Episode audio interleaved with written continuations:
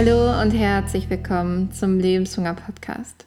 Ich bin Eva Hunger und in dieser Folge geht es darum, wie du die zweite Hälfte von 2020 planen kannst, auch wenn bis jetzt alles in diesem Jahr noch nicht so weit war, wie du es dir vorgestellt hattest. Ich wünsche mir für dich, dass du dir Zeit nehmen kannst, die Ruhe in Folge anzuhören.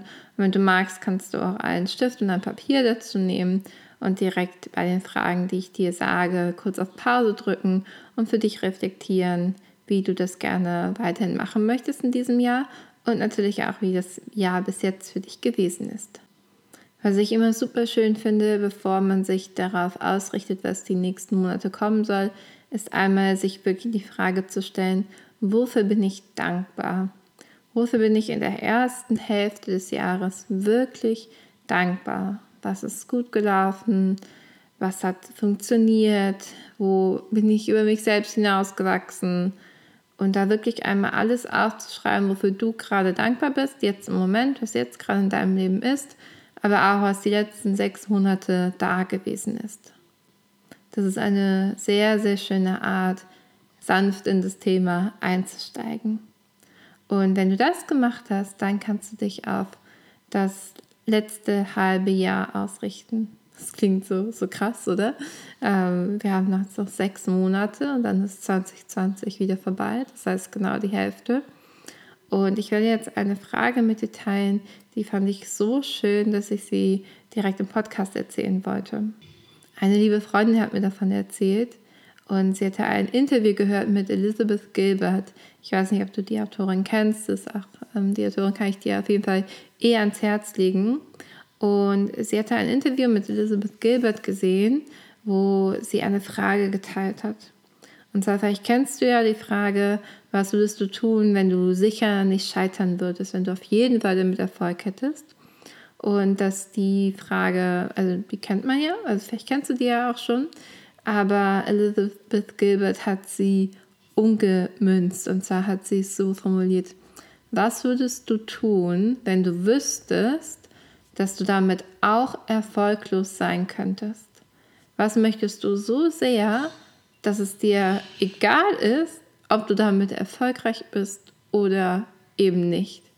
Und das war so, wir haben uns beide angesehen, meine Freundin und ich, die mir das erzählt hat, haben uns angesehen und so, wow, was für eine Frage, wie, weil wie schön klingt das denn? Also was würdest du tun, auch wenn du damit scheitern würdest oder nicht erfolgreich sein würdest oder was auch immer?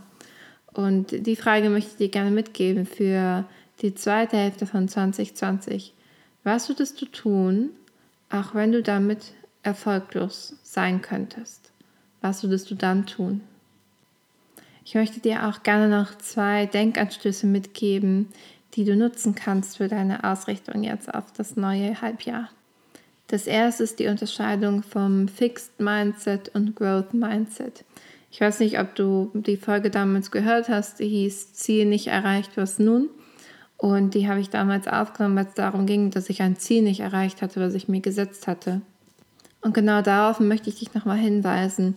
Es ist voll in Ordnung, sich ein Ziel zu setzen, einen Wunsch zu formulieren, ein Bild zu entwickeln und dann passiert es nicht so, wie man sich das vorgestellt hat oder nicht in der Zeit oder was auch immer. Das ist vollkommen okay und vollkommen normal. Es geht darum, den Prozess, den Weg auf dem Ziel, äh, zum Ziel hin, dass man den genießt und dem vertraut. Und dass es nicht nur ein ähm, Ziele und To-Dos abhaken im Kopf ist, sondern das ist ja dein Leben, das ist ja dein Alltag, dass du das mit einer Qualität machst, die dir Freude macht, wo du dabei bist und sagst, ja, ich, ich bin gerade auf dem Weg und vielleicht ist es nicht immer leicht, aber an sich macht es mir Freude. Ein Growth Mindset bedeutet auch, dass du weißt, ja, ich, ich lerne immer weiter und auf dem Weg, ich kann jetzt gerade noch gar nicht alles wissen, weil es ist mir noch gar nicht zugänglich. Das heißt, ich mache einfach jeden weiteren Schritt und werde immer besser in dem, was ich tue oder ich lerne immer mehr, ich finde immer mehr heraus. Das heißt, du bist in jedem Moment absolut perfekt und genauso vorbereitet, wie es sein soll und bist in jedem Moment genau damit ausgestattet, was es braucht. Den zweiten Denkanstoß, den ich mit dir teilen möchte, den habe ich bei meiner lieben Kollegin Vanessa gehört in einem ihrer Journaling-Impulse. Und zwar hat sie uns die Frage mitgegeben, was würde passieren, wenn sich nichts ändert? Also, was würde passieren, wenn sich nichts ändert?